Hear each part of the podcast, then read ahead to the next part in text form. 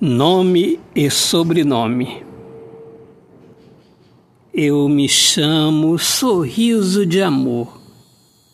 Sobrenome é calor. Dentro do meu corpo existe uma alma farta de amor. Tanto sentimento lindo que não cabe numa carta de amor. A minha alma respira poesia e eu não vivo a dor do dia. Não me deixo abater pelos problemas. Viver uma vida simples é meu lema. Eu falo de amor em minhas poesias. Amor é um lindo tema. Eu falo do que vivo eu sigo nessa estrada da transparência, da coragem sem delírio, sem viagem.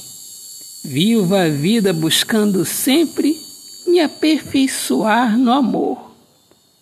Vou vivendo essa necessidade de amar e ser amado, para que meu corpo e minha alma redescubram o prazer de viver na paz na pureza, na inocência.